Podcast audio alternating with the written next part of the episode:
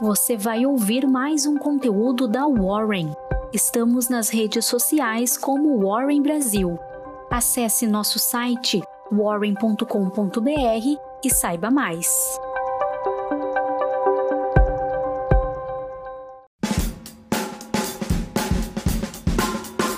Bom dia, tudo bem? Eu sou a Maria Fernanda Queilhas, estagiária da área de análise de investimentos da Warren, e hoje eu vou te guiar pela sua Warren Call. Na agenda de hoje, nos Estados Unidos, o Federal Reserve submeterá o relatório de política monetária ao Congresso. O documento trata das diretrizes monetárias, dos principais acontecimentos econômicos e das perspectivas futuras da economia. No Brasil, o IGPM de fevereiro, indicador inflacionário que mede a variação dos preços desde matérias-primas agrícolas até peças de vestuário, muito utilizado no reajuste de aluguéis, será divulgado.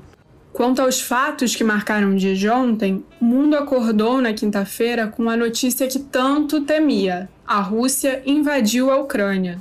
O tom do presidente Vladimir Putin, que até quarta-feira falava na possibilidade de uma solução diplomática para as questões contravertidas, mudou drasticamente. A autoridade ordenou a penetração das tropas nas regiões reconhecidas como separatistas na semana passada e ameaçou as nações que eventualmente intervierem a consequências nunca vistas. Ao longo do dia, diversos ataques a estruturas militares e civis na Ucrânia vindos do ar, do mar e da terra foram realizados, não se restringindo às áreas reivindicadas do leste, tendo sido avistadas explosões em diversas cidades distantes do eixo reconhecido pela Rússia como independente. Em resposta à invasão, que já ocasionou a morte de dezenas de soldados e civis de ambas as partes, o Ocidente estuda sanções econômicas e militares. Entre elas, o presidente dos Estados Unidos, Joe Biden, anunciou que limitará a capacidade da Rússia de fazer transações em dólares e outras moedas, além de sancionar bancos russos e congelar os seus ativos nos Estados Unidos.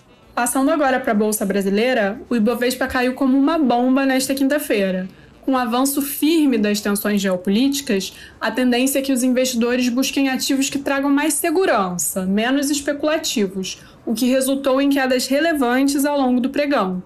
O índice fechou, porém, longe das mínimas do dia, em linha com Wall Street, em queda de 0,51% a 111 mil pontos.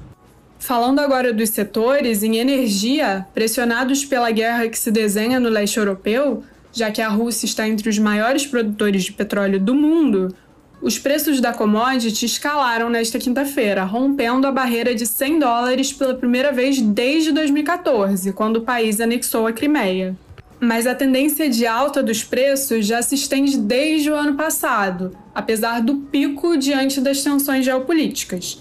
Guiados principalmente por esse fator, os resultados do quarto trimestre de 2021 da Petrobras foram alavancados. No período, a companhia registrou lucro líquido de 31,5 bilhões de reais. Apesar de o resultado ter sido 47,4% inferior ao do quarto trimestre de 2020, no acumulado de 2021, o lucro total somou cerca de 106 bilhões de reais, 15 vezes acima do ano anterior. Em seguros, a Sul América Seguros, que chacoalhou o pregão da quarta-feira com o anúncio da sua aquisição pela Redditor, também divulgou os seus resultados. No quarto trimestre de 2021, a companhia registrou prejuízo líquido de 31 milhões de reais, em contraste com um lucro de 42 milhões de reais no mesmo período em 2020. O desempenho foi atribuído à sinistralidade acima da média histórica, fruto da dinâmica da pandemia. Os resultados pouco animadores, porém, não reverteram a alta firme dos papéis da companhia, que iniciou na quarta-feira com o anúncio do ato de concentração. Em frigorífico, a Minerva também divulgou seus resultados, tendo sido, com isso, um dos destaques positivos do pregão. No período, a companhia reportou lucro líquido de 150 milhões de reais, em alta de 31,7% ano a ano. Um ponto que merece atenção, de qualquer forma, é que 68% da receita foi originada de exportações, sendo assim suscetível a problemas envolvendo logística de transporte global, que podem inclusive emergir do cenário geopolítico crítico. Em varejo, a Ambev, por sua vez, reportou receitas recordes no quarto trimestre de 2021. O lucro líquido, por outro lado, recuou 45,6% em relação ao mesmo período de 2020. Entre os fatores que contribuíram para tanto estão a elevação do preço dos insumos e a alta das despesas administrativas, especialmente com pessoal. O Grupo Pão de Açúcar também deixou a desejar. No último trimestre de 2021, lucrou 777 milhões de reais, o que representou um recuo de 51,4% na base anual. O desempenho foi fruto da alta inflacionária, responsável pela redução do poder de compra da população e pela contração da renda. Para finalizar, em telecomunicações, a TIM reportou lucro líquido de 768 milhões de reais, em queda de 26% na base anual. Os resultados foram guiados pela elevação das despesas financeiras resultantes da alta de juros e pelo endividamento para financiar a compra da Oi Móvel. Passando agora para as bolsas americanas, surpreendentemente, Wall Street encerrou a sessão em alta. Ao longo do pregão, o S&P 500 e o Nasdaq chegaram a acumular quedas de 2,6% e 3,5% respectivamente, repercutindo as incertezas vindas da guerra, mas fecharam a quinta-feira com altas de 1,5% e 3,34% nessa ordem. Essa reversão impressionante coincidiu com o pronunciamento do presidente Joe Biden, próximo ao fechamento, no qual foram anunciadas fortes medidas de sanção à Rússia. Passando agora para juros Brasil, os juros futuros tiveram alta firme nesta quinta-feira. A explicação para tanto também vem do leste europeu. Como a Rússia é uma grande produtora de petróleo, com o envolvimento da nação em um conflito de grandes proporções, a tendência é que a oferta da commodity seja reduzida e os preços aumentem.